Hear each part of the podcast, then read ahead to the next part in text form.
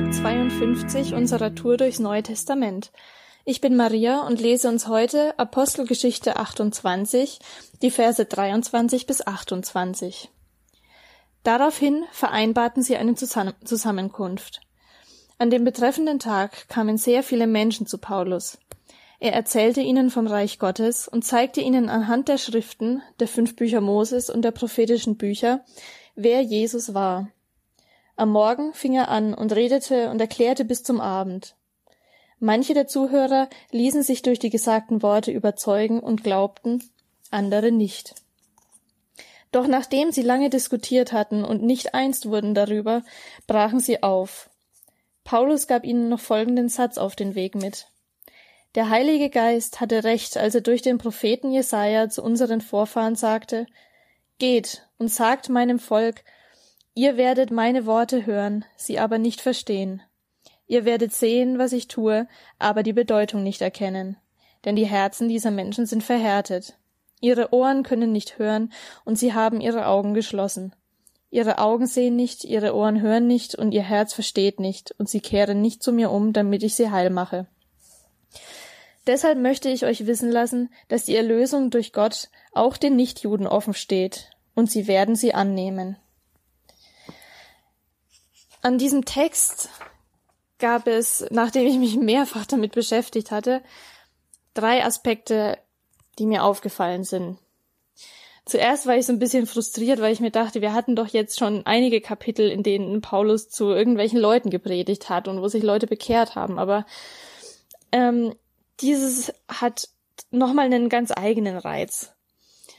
Und zwar ist der erste Punkt das Alte Testament.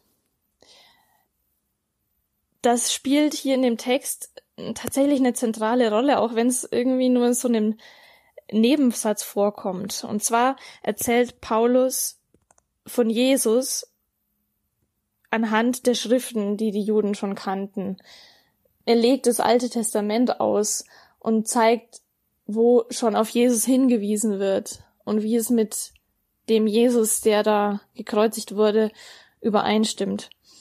Und wenn ich ehrlich bin, muss ich zugeben, dass ich in der Vergangenheit nicht so viel vom Alten Testament gehalten hatte. Ich habe immer gedacht, das ist einfach viel zu brutal und eigentlich braucht man es ja nicht, weil es ist ja obsolet, es gibt ja jetzt einen neuen Bund.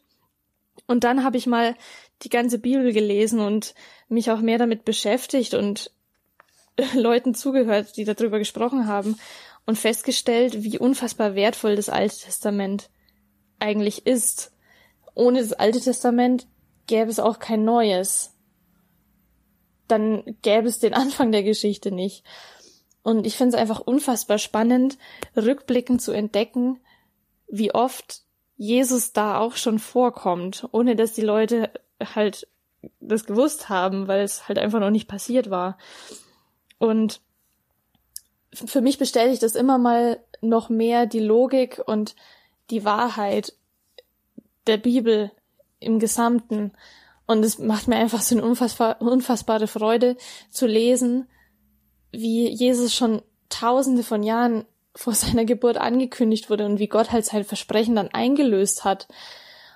Und das ist auch so ein Aspekt, wie lange die Menschen da warten mussten äh, von den Propheten, bis Jesus dann tatsächlich gekommen ist. Und ja, das erinnert mich mal wieder daran, dass ich in vielen Dingen lernen sollte, geduldiger zu sein. ähm, ja, aber also an dem Aspekt wollte ich dich nur ermutigen, dich auch nochmal aufs Alte Testament einzulassen und das auch nochmal zu entdecken. Ähm, Genau. Und der zweite Punkt ist die Aufgabe, den, der, ja, Weisungsauftrag, den wir von Jesus haben und den auch Paulus hatte.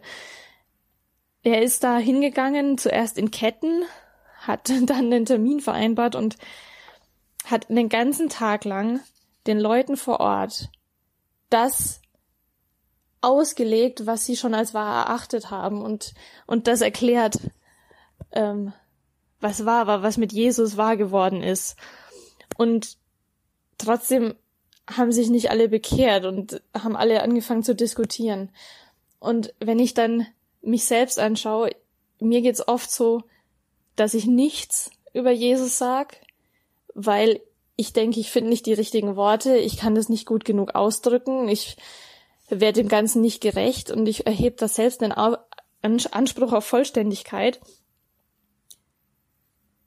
dem ich niemals gerecht werden kann. Und wenn ich jetzt aber hier lese, dass Paulus, der Paulus, einen ganzen Tag lang evangelisiert hat und die Leute haben es halt trotzdem nicht angenommen, dann frage ich mich, was ich denn da besser machen könnte. Also das ist ein Standard, zu dem ich nicht, an den ich nicht rankommen werde. Und ich finde, das kann für uns ein Zeichen sein, dass wir uns selbst Druck rausnehmen können, denn selbst, wenn selbst Paulus nicht alle überzeugt bekommt, wie soll, wie soll Gott dann erwarten, dass wir es schaffen sollen, alle Menschen zu überzeugen, mit denen wir zu tun haben? Wir können ja nicht die Herzen verändern. Und mein Dirigent hat früher immer zum Chor gesagt, wenn wir ein nicht so gut besuchtes Konzert hatten, dass wenn auch nur ein Mensch, der in dieser Kirche sitzt, von der Musik berührt wird, hat sich's gelohnt. Und ich finde, es trifft auch auf den Missionsbefehl zu. Paulus hatte den Auftrag, den Menschen zu erzählen und vielen Menschen zu erzählen. Und hätte er sich immer nur Gedanken gemacht, anstatt zu handeln, dann wäre das Christentum wahrscheinlich nicht so weit gekommen. Ähm, auch geografisch meine ich in dem Sinne. Aber er hat's getan er hat geredet. Und diejenigen, die er erlöst hat, für die macht es einen Unterschied. Und ich will dich ermutigen, dass du dir selbst den Druck rausnimmst. Und das predige ich mir auch selbst. Es ist wichtig, etwas zu sagen.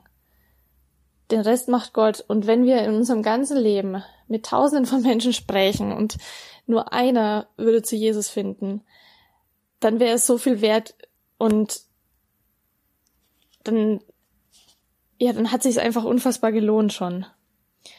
Und ich möchte dich und auch mich selbst dazu ermutigen, nicht aufzuhören und zu akzeptieren, dass Menschen einen eigenen Willen haben und die Schuld jetzt nicht bei mir liegt und bei meiner Wortwahl, wenn jemand nicht Jesus für sich annimmt. Und der dritte Punkt ist ähm, in Vers 28, dass die Erlösung auch den Nichtjuden offen steht, also im Endeffekt eigentlich allen Menschen. Und ich habe mich auch selbst schon oft damit ertappt, dass ich bei einigen Leuten mir gedacht habe, okay, von zu denen brauchst du gar nichts sagen, die sind nicht für sowas offen und die sind nicht bereit, ähm, was über Jesus zu hören. Und das bringt überhaupt gar nichts bei denen. Aber gleichzeitig ist es voll oft so, ich meine, hier in der Geschichte sind es ähm, wahrscheinlich belehrte Juden, die sich mit dem Alten Testament auskennen und die vorgeprägt sind, die nicht glauben wollen. Und voll oft ist es halt auch einfach so, dass gerade die Leute, die noch nie irgendwas mit Kirche oder Bibel zu tun gehabt haben, dass die gerade offen und neugierig sind und ihre Herzen aufmachen für Jesus. Und auch hier möchte ich dich ermutigen, ähm, ja, nicht für Gott oder für die Leute zu entscheiden, wer jetzt prädestiniert dafür ist, die frohe Botschaft zu hören, sondern wie Gott alle Menschen reinzunehmen in die Gruppe von Leuten, die davon hören dürfen. Ähm, genau, das ist eigentlich, was ich sagen wollte. Jetzt geh und lebe, was Jesus dir gegeben hat. Er segnet dich.